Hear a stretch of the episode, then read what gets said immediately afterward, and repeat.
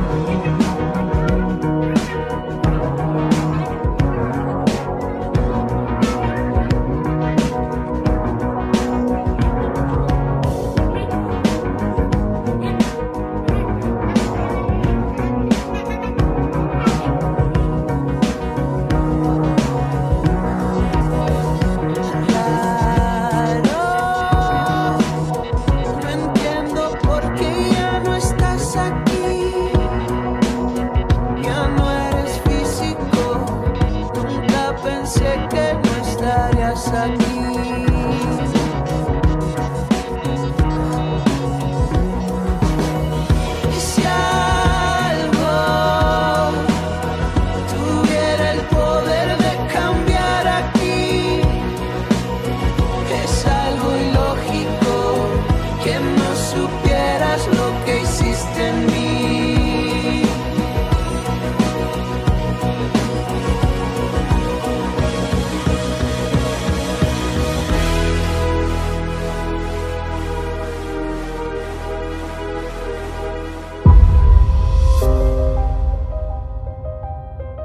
Día de hoy, Diana Enau, antropóloga con más de 7 años de experiencia profesional como UX Research, también cofundadora de Antropolab, una comunidad para promover y compartir experiencias de profesionales dedicados a la antropología de los negocios, antropología digital, antropología y diseño, entre otras múltiples áreas en las que se relaciona la antropología, nos viene a hablar del libro Etnografía Digital de Sarah Pink. Y pues bueno, el libro que tiene, y también ya lo están leyendo en muchos espacios académicos, y, um, y bueno, pues sí, ella ha sido como una referente en este tema. Um, creo que escribió este libro en el 2015, si no estoy mal no hace, no hace mucho tampoco y tiene como ya las dos versiones, una en inglés y una en español. Este libro es un trabajo agudo e innovador que defiende la creciente importancia de la investigación etnográfica sobre el uso y las implicaciones de los recursos digitales que moldean la forma en que vivimos hoy en día. Sí, ella es profesora de la Universidad de Monash y es también creo que dirige el laboratorio de tecnologías emergentes.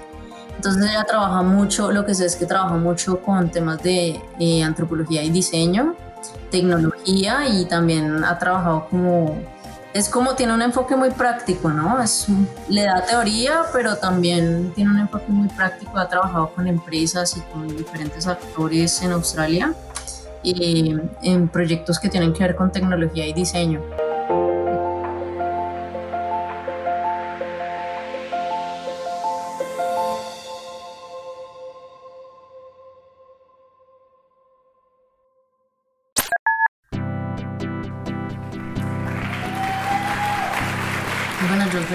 Antropóloga, también soy socióloga y, bueno, me dedico sobre todo como a la investigación de usuario, las investigaciones de mercado y al diseño de servicios y de productos. Pero platícame, eh, antes de empezar con este libro, eh, ¿por qué estudiaste antropología? Bueno, yo estudié antropología realmente porque por, esa pregunta como por la diferencia, ¿no? Me preguntaba por qué en nuestra sociedad habían como tantas diferencias, tantas desigualdades y realmente...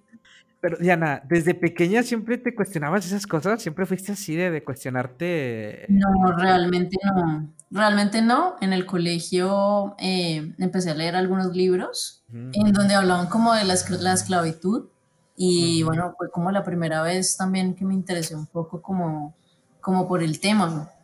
Eh, en el colegio también leí algunos libros sobre, em, sobre racismo, sobre colonialismo. Entonces, a pesar de que pues fue como muy, muy poco el acercamiento que tuve a la antropología, o por lo menos digamos que tuve un acercamiento a la antropología, pero no fue como era, es decir, como, ay, esto es antropología, sino que de alguna manera me llamaba como la atención eh, un poco porque éramos diferentes. Yo veía, pues, uno ve en el, en general en las noticias, eh, en un país como Colombia, que la gente realmente sufre pues mucho y hay mucha pobreza y también hay mucha desigualdad entonces, eh, yo quería como entender eso, por qué pasaba eso y por qué unos eran diferentes a otros. Entonces, eso fue como algo que, me motivó mucho y por eso, de alguna manera, también, gracias como a esa pregunta que tenía, eh, estudié antropología. Y sí, pues, la verdad ahorita está tomando mucha relevancia lo que es la antropología, sobre todo también en el mundo digital, ¿no? Eh, la forma de cómo nos relacionamos tanto digitalmente y cómo eso impacta el mundo digital a nuestra forma de comportarnos y relacionarnos, ¿no? Entonces, por eso yo creo que la antropología hoy en día toma mucha relevancia tanto en el mundo digital, negocios digitales y para eh, hacer investigación, para diseñar mejores experiencias, ¿no? Sí, total. De hecho, la antropología, pues, y su método que por excelencia que es la etnografía y digamos que es, ha sido como muy valorado también en otros campos que no han sido con los campos pues tradicionales de la antropología y que hoy en día cobran como mucha más relevancia, ¿no? Y como más importancia porque eh, los antropólogos que han sido como pioneros en estos temas ya empiezan a, digamos, a reconocerse como como importantes y como una disciplina también la antropología muy, muy importante para empezar a, a conectarla con el diseño y con otras disciplinas que tienen que ver con el diseño de productos, con entender a los usuarios, eh, con las tendencias, eh, con el diseño pues en general, de experiencias, de productos, de servicios, de producto digital. Y de los negocios, o sea. Y de los negocios. Claro. Claro, es importante entender ahora eh, el, comportamiento y cómo nos relacionamos, pues para eh, dar mejores soluciones y pues crear mejores negocios, ¿no? Entonces, por eso toma mucha relevancia lo que es la, la, antropología junto con la etnografía. Pero a ver, ahora sí, Diana, este, vamos a hablar de este libro de Sarah Pink. ¿Cómo llegaste a este libro de Sarah Pink, Diana? Bueno, realmente fue porque mm, eh, fue como por una necesidad puntual y fue por esta pandemia realmente. Y porque donde trabajaba, em, pues empezamos a parar los proyectos porque, bueno, pues nos, nos tocó confinarnos en la casa y entonces, bueno, y ahorita cómo vamos a hacer investigación. Entonces tocó empezar a pensar en la investigación remota y yo quería como empezar a darle un poco como de sustento teórico y académico a, a, esto que estaba haciendo, que estaba empezando a hacer. Yo ya conocía como el concepto y de alguna manera había trabajado un poco este tema cuando hice la maestría, em, pero, pero pues ya era como, bueno, ahora tengo que hacer uso de estos conceptos realmente en mi trabajo y ponerlos en la práctica. Entonces, eh, yo sentía que, que no era suficiente decir que yo estaba haciendo etnografía con el solo hecho de hacer una entrevista eh, de manera digital, pues como usando una plataforma digital, sino que quería entender un poquito más qué había más allá de eso, ¿sí? Como darle un sustento teórico y profundizar un poco más. Entonces empecé a buscar referentes y entre ellos encontré a Sara Pink. Claro. Claro, y ahí llegaste. Pues sí, la verdad es que todo esto de la, de la pandemia cambió por completo hasta pues mucho tu forma de, trabajar, ¿no? De hacer investigación. Total. Entonces empezó, empecé como a preocuparme un poco, bueno, yo cómo voy a hacer esto y hacerme preguntas también, como esto, esto que, pues qué cosas tiene diferentes, qué posibilidades me da, ¿Y será que realmente es igual de potente que hacer campo presencial? O bueno, como que empecé a hacer estas preguntas y, y bueno, busqué, busqué un poco investigando y encontré este libro sobre antropología digital de Sarah Pink. Claro, claro, porque hoy más que nunca estamos cambiando nuestra forma de relacionarnos con esta pandemia que nadie pensó que, eh, pues que iba, para empezar, nunca nadie la teníamos, jamás pensamos que iba a llegar una pandemia y que todo el mundo, literal, todo el mundo se iba a encerrar en sus casas, ¿verdad? Normalmente estas cosas pasan siempre a lo mejor en, en, Asia o este tipo de cosas, ¿no? Pues de repente ya nos llegó a todo el mundo y pues está cambiando la forma de relacionarnos. Yo creo que ahorita es donde tienes mucha chamba, mucho trabajo, Diana, de, de, ver, de ver, ese comportamiento, ¿no? Cómo nos estamos relacionando con productos digitales entre nosotros y la forma de trabajar, cómo está cambiando por esta pandemia y, cómo nos estamos relacionando. Entonces tienes mucho, mucho trabajo, Diana. Definitivamente, y yo le decía a una amiga antropóloga, es que llegó la hora de la antropología digital. Entonces hay que empezar a estudiar esto definitivamente porque, porque hay que entender esto, cómo nos va a cambiar, ¿no? Cómo esto empieza a impactarnos en diferentes ámbitos de nuestra vida y cómo migramos a hacer cosas que antes no concebíamos y a través de lo digital y cómo todo el mundo empezó a, a, a desarrollar procesos de una manera súper rápida, la educación, el e-commerce, el trabajo. Antes la gente no se pensaba, por ejemplo, eh, hacer trabajo remoto en la casa porque pensaban que no, que pues definitivamente no iban a poder. Y nos dimos cuenta que en general muchos hemos sido más productivos desde trabajando desde la casa pero se aumentó pues el trabajo, hay otras dinámicas que son bien complejas también, pero, pero bueno, cómo, cómo todo esto empieza a cobrar relevancia en nuestras vidas y realmente está impactando de una manera muy importante la manera en que hacemos las cosas y en que vivimos.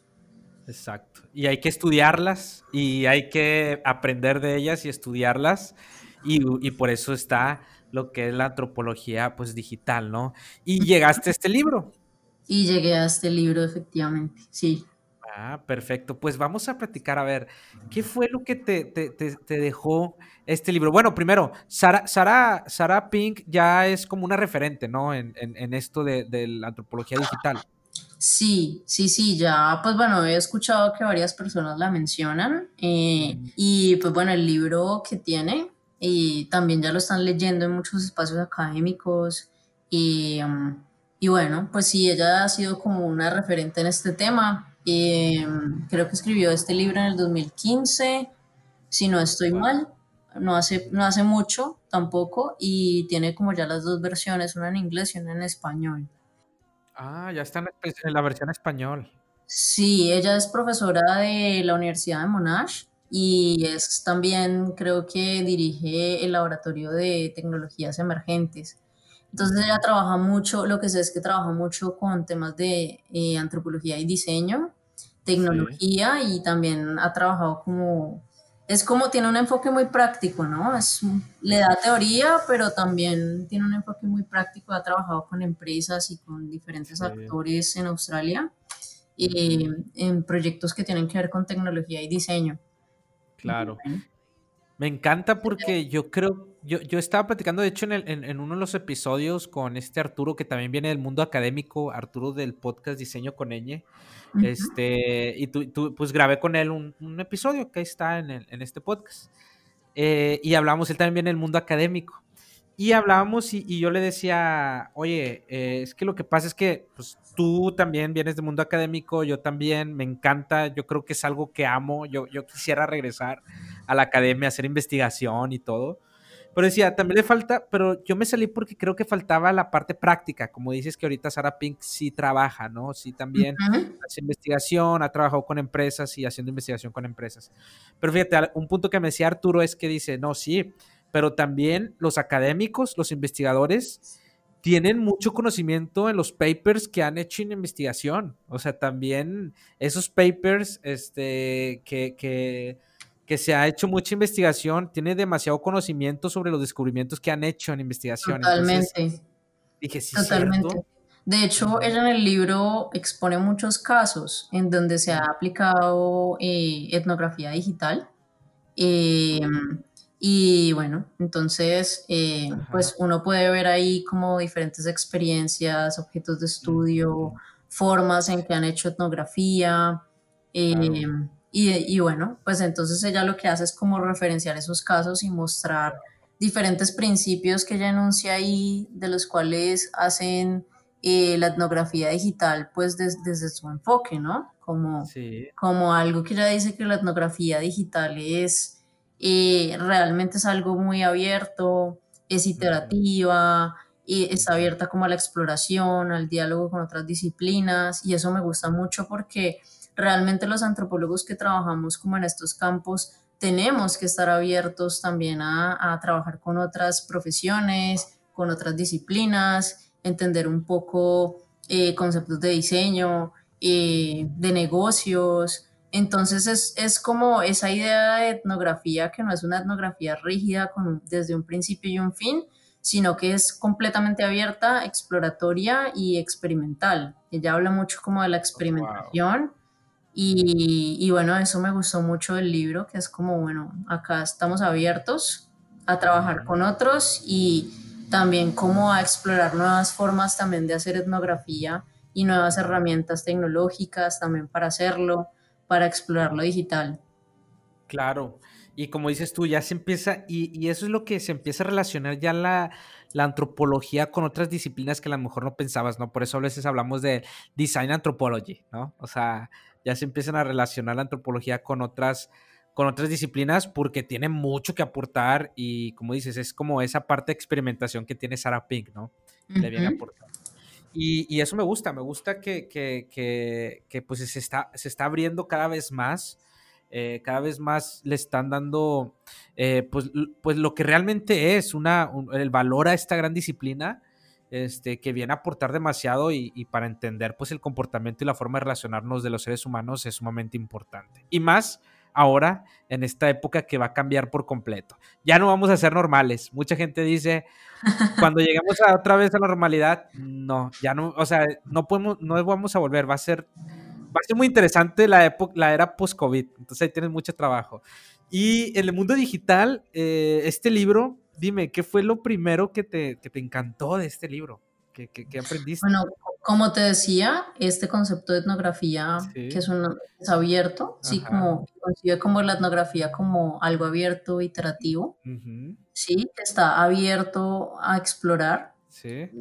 como abierto al diálogo con otras disciplinas, con otras narrativas, y digamos a explorar un poco también el uso de otras narrativas más allá del texto, eh, como lo son, no sé, el video, mm, otro tipo de narrativas, ¿cierto? La fotografía y un poco desde la antropología visual, también como esas otras narrativas con las que todo el tiempo estamos eh, interactuando en lo digital. Eh, por ejemplo, los mensajes de texto, eh, los, los emoticones, diferentes tipos de narrativas. ¿Los memes? ¿Puede ser? ¿Los memes? Los memes, bueno, digamos que ya no lo menciona ahí como tal, pero, pero sí, es como, como, como explorar y estar abierto a esas otras formas en que interactuamos y en que nos relacionamos y sí, cómo nos comportamos también en esos espacios virtuales. Y también a estar abierto a otras disciplinas, ¿no? Entonces eso me gustó mucho, como esta idea de experimentación y de diálogo. Eh, porque muchas veces creemos que pues hacer etnografía es, eh, o bueno, este concepto de etnografía a veces suele ser como un poco rígido, eh, como si tuviera un principio y un fin, pero realmente es un proceso bien iterativo y ella de hecho lo resalta ahí en el libro. Eh, y eso me llamó mucho la atención. Esa, esa, es una de las primeras cosas que me llama la atención del libro. O sea, por ejemplo, si, si hay una persona escuchando que no es muy de antropología, ¿lo va a entender? O sea, que lo entiende el libro porque es muy práctico. totalmente, totalmente lo entiende. Sobre todo cuando ella pasa a mostrar los casos. Entonces ella habla de diferentes conceptos, ¿no? Ella habla, por ejemplo, del concepto de la experiencia mm. y cómo ese concepto se puede eh, explorar a través de la investigación etnográfica en lo digital, ¿no? O bueno, no necesariamente en lo digital, porque hacer etnografía digital no necesariamente es eh, que todo tenga que ser digital en la investigación o es simplemente un proceso digital, ¿no? Hacer etnografía digital no quiere decir que usemos, por ejemplo, eh, o que todo el proceso de investigación sea digital. Mm. Y de hecho ella lo dice, es que este, nosotros acá no manejamos como, o no queremos manejar un, enfoque eh, centrado meramente en lo digital, sino que también es como, como estar, digamos, migrando entre lo offline y lo online, ¿no? Claro, lo entiende más como, eh, como una parte, como, como un ambiente en el que vivimos. o sea, no como que toda tu investigación va a ser digital, sino entiende lo digital como otro ambiente, como un ambiente en el cual ya interactúa el ser humano. O sea, que es parte de. Sí, eh, sí digamos que nuestra realidad. Exacto. Lo digital compone nuestra realidad, ¿cierto? Y hace parte de nuestra cotidianidad. Exacto. Y como, por ejemplo, no sé, puede pasar cosas como que y cuál es el papel que juega en tu vida tu teléfono móvil, ¿no? Eso que, qué significados le das a ese teléfono móvil, por ejemplo, claro. o qué significado o qué rol tendría en tu cotidianidad em, un elemento como, como Alexa, ¿no? Sí. Sí. ¿Cómo, cómo, ¿Cómo empieza eso a cobrar, digamos, unos significados diferentes? O me empiezo a relacionar con la tecnología y esa tecnología, ¿cómo empieza a impactarme a mí mi realidad? Entonces es entender que la tecnología, lo digital y esas formas de interacción en lo digital también hacen parte de nuestra cotidianidad, no son como dos cosas diferentes. Exacto, me encanta porque sí, cuando uno empieza a hablar y tienes toda la razón, hasta ahorita lo estoy como que reflexionando, pensaba que es, por ejemplo, eh, cuando hablamos de etnografía digital o, o antropología digital, es cómo se, nos comportamos en ambientes digitales, ¿no? Y nada más ahí, pero no, es cómo eso también influye en tu cotidianidad, en tu, en tu realidad y cómo el mundo digital también te ayuda a relacionarte en este mundo offline, por así decirlo, ¿no? Cómo haces amigos, cómo encuentras trabajo, o sea, esa, esa manera, ¿no? Cómo se relaciona y ve el mundo digital como un ambiente ya en el cual vivimos, ¿verdad? Sí, yo creo que igual también es muy importante entender que cuando hablamos de etnografía digital, tenemos que verlo también es como una metodología, ¿no? Porque digamos que como para toda investigación, uno tiene que entender que una cosa es la metodología y otra cosa es el objeto de estudio, ¿cierto? Y otra cosa es el campo desde el cual estás abordando ese objeto de estudio o esos objetivos de investigación. Que en este caso la antropología, por así decirlo. La antropología digital. Entonces, como yo te decía más adelante, antropología digital no es igual a etnografía digital, sino que la antropología digital es como ese campo de estudio que entiende un poco o que busca como explorar todas esas relaciones entre los seres humanos y las sociedades, los grupos sociales y la tecnología. ¿sí? Y digamos que la etnografía digital es una forma de explorar esos ambientes virtuales y esas formas de generar relaciones en lo digital, esas formas de comportamiento, de comportamiento en lo digital y cómo también eso digital nos impacta a nosotros en nuestra cotidianidad que no es digital. Claro. Ya, ya. Por eso mencionaba, la antropología digital no es lo mismo, no es lo mismo que la etnografía digital, claro. Exacto. sí. Me encanta. ¿Qué más, qué más aprendiste? Yo creo, ya me dieron muchas ganas de leerlo, te pasaste. este, ¿qué más aprendiste? Porque me dices que es muy práctico, ¿no? Me dices que tiene muchos casos de estudio. Sí, bueno, eh, hubo dos particularmente que me parecieron muy chéveres. Uno, bueno, muy, muy interesantes. Acá en Colombia son muy chéveres, pero hay uno que tiene que ver con, por ejemplo, eh, les voy a contar como a grandes rasgos porque contar el detalle eh, en este momento como que me parece duro. pero les cuento como lo que se me quedó de estos casos y es uno es cuando ella hablaba como de este concepto de experiencia, ¿no? Antes como de hablar de los casos, ella habla también como de unas dimensiones de la realidad social y cómo digamos la antropología digital y, la etnografía eh, pueden como explorar esos esos casos, esos conceptos. Está el concepto de las prácticas, de la experiencia, ¿cierto? Eh, está como el concepto de las emociones. Y digamos que cuando ya hablaba como de la experiencia, me hacía pensar que cuando, eh, como, como de ir más allá un poco de lo que cuando hacemos, por ejemplo, estudios en investigación de usuario, que decimos, bueno, y queremos mapear la experiencia del usuario, ¿cierto?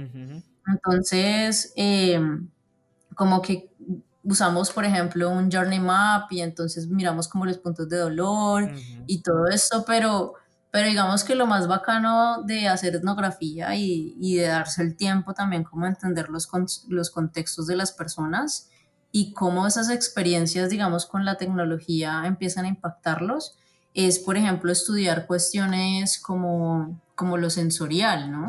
Como que muchas veces quedan, quedan relegadas y se estudia solo lo funcional, como para qué me sirve esta herramienta digital o esta, o esta tecnología, ¿cierto? Pero, pero más allá de eso, cómo está impactando mi vida. Y la gente muchas veces suele como no darle importancia a esas cosas, pero por ejemplo, como por ejemplo Alexa, ¿Cuál es el rol que tiene como Alexa en, en la vida de las personas? Acá en Colombia pues no hay mucha gente que tenga Alexa, pero, pero cuando estuve en Estados Unidos había mucha gente que lo tenía. Yo amo Alexa, yo amo Alexa, yo lo tengo. Lo utilizo para dormir, por ejemplo. Eso. O por ejemplo, como el televisor también empieza a jugar un papel importante en tu vida y no solamente por la funcionalidad que tiene o por los contenidos que tenga, sino también vos cómo le estás dando otros usos. Y esos usos, y por ejemplo, el televisor para dormir, ¿no? O, o qué usos le das a la música, cuál es, cómo, cómo creas esos espacios sensoriales en esa experiencia, por ejemplo, de tus espacios domésticos o tu cotidianidad, tu espacio privado. Y ella lo aborda en uno de los casos, por ejemplo, cómo las tecnologías empiezan a jugar un papel importante en esa experiencia sensorial y cómo nos creamos un ambiente a partir de eso. Entonces es como, como lo bacano es cómo abordar esa, la tecnología más allá de su funcionalidad y eso cómo está jugando un papel importante en, en la construcción de nuestra cotidianidad. Me encantó, me encantó porque por ejemplo, Netflix, ¿verdad? A lo mejor lo funcional dices tú, no, pues tengo contenido, pero ¿cómo, ¿cómo, Netflix, por ejemplo, lo utilizas para relacionarte también más allá de ver una película, sino, por ejemplo, estar con mi pareja, estar, o sea, o muchas veces hasta para dormir, o sea, como que cómo, cómo eso se incorpora no solamente en lo funcional, sino cómo también más allá de lo funcional, cómo se incorpora la vida de los seres humanos, cómo se relaciona con, con nosotros, ¿no? Ajá, y esos significados que les empezamos a dar más allá de lo funcional, ¿no? Exacto. Wow, me encantó. Me encantó. Entonces es muy, muy chévere eso que ella plantea ahí. Ella también habla de los métodos para, para, entender estas cuestiones, por ejemplo, la idea de experiencia o el concepto de experiencia y desde lo sensorial. Entonces, por ejemplo, cómo se hacen como rastreos de la cotidianidad de las personas. Sí. Em, usando, por ejemplo, no sé, diferentes plataformas digitales. Mm. Y entonces le pides a, digamos, a, las personas con las cuales estás haciendo la investigación, que participan en tu investigación, que, que los dejes, eh, que los deje, eh, que te dejen estar a ti, em, no sé, como en su día a día, en un día, por ejemplo, en un día de su vida, y cómo ellos usan esa tecnología en un día de su vida. Entonces yo me levanto y ¿qué es lo primero que hago? Abro los ojos y cojo el, el, el, móvil. ¿Y qué es lo que, qué es lo que veo? Sí, eso, eso se vuelve una rutina de mi vida. Entonces, ¿qué, ¿qué, pasa cuando la gente no tiene un, un, móvil?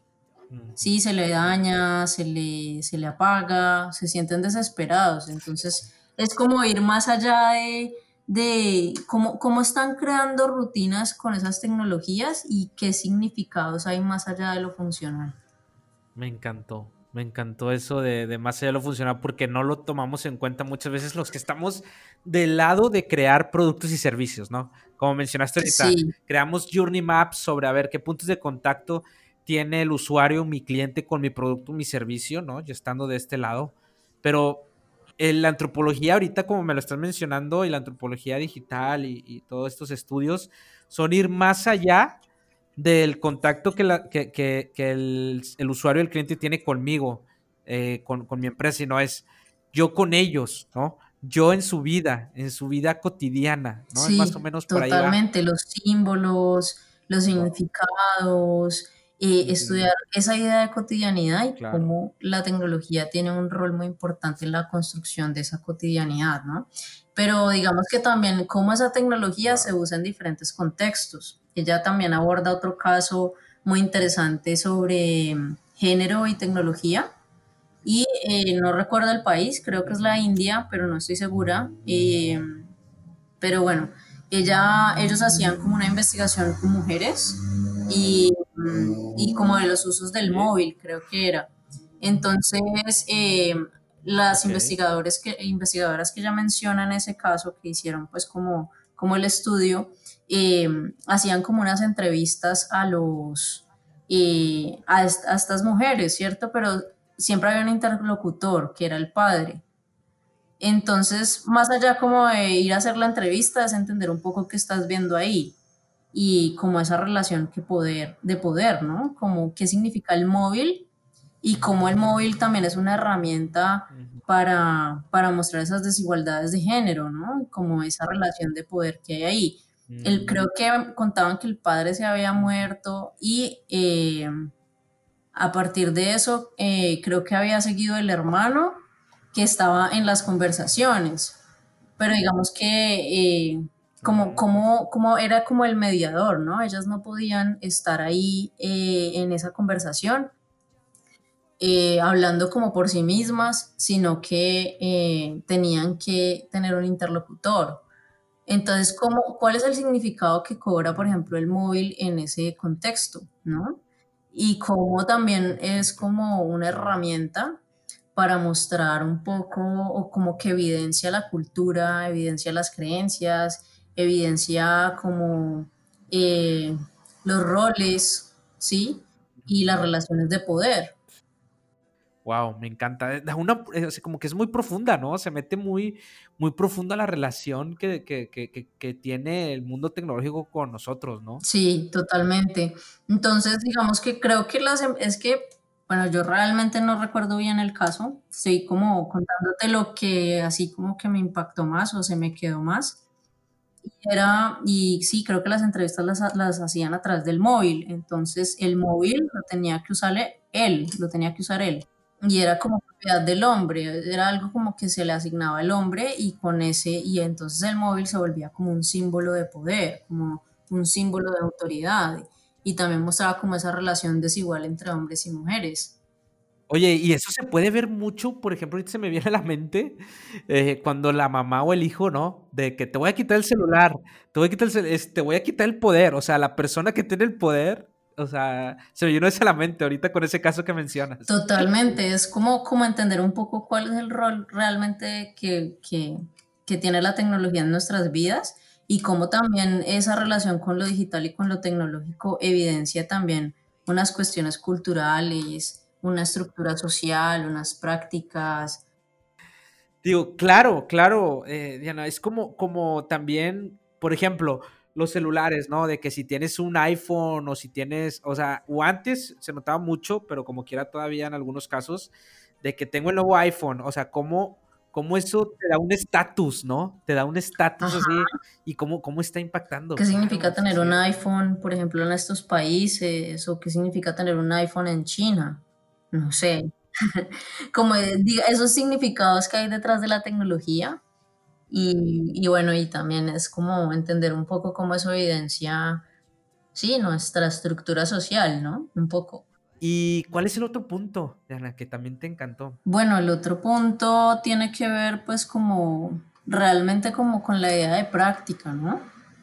Como sobre los usos que hacemos de la tecnología. Entonces es, es, un poco como también la tecnología evidencia como las prácticas, como cómo nosotros empezamos a adoptar como unas prácticas específicas en relación a la tecnología, ¿no? Como por ejemplo lo que yo te decía, las rutinas, y como lo primero que yo hago es prender el, el em, no sé, como revisar Instagram o mirar quién me escribió o, o, de una me sale como la notificación de las noticias del día.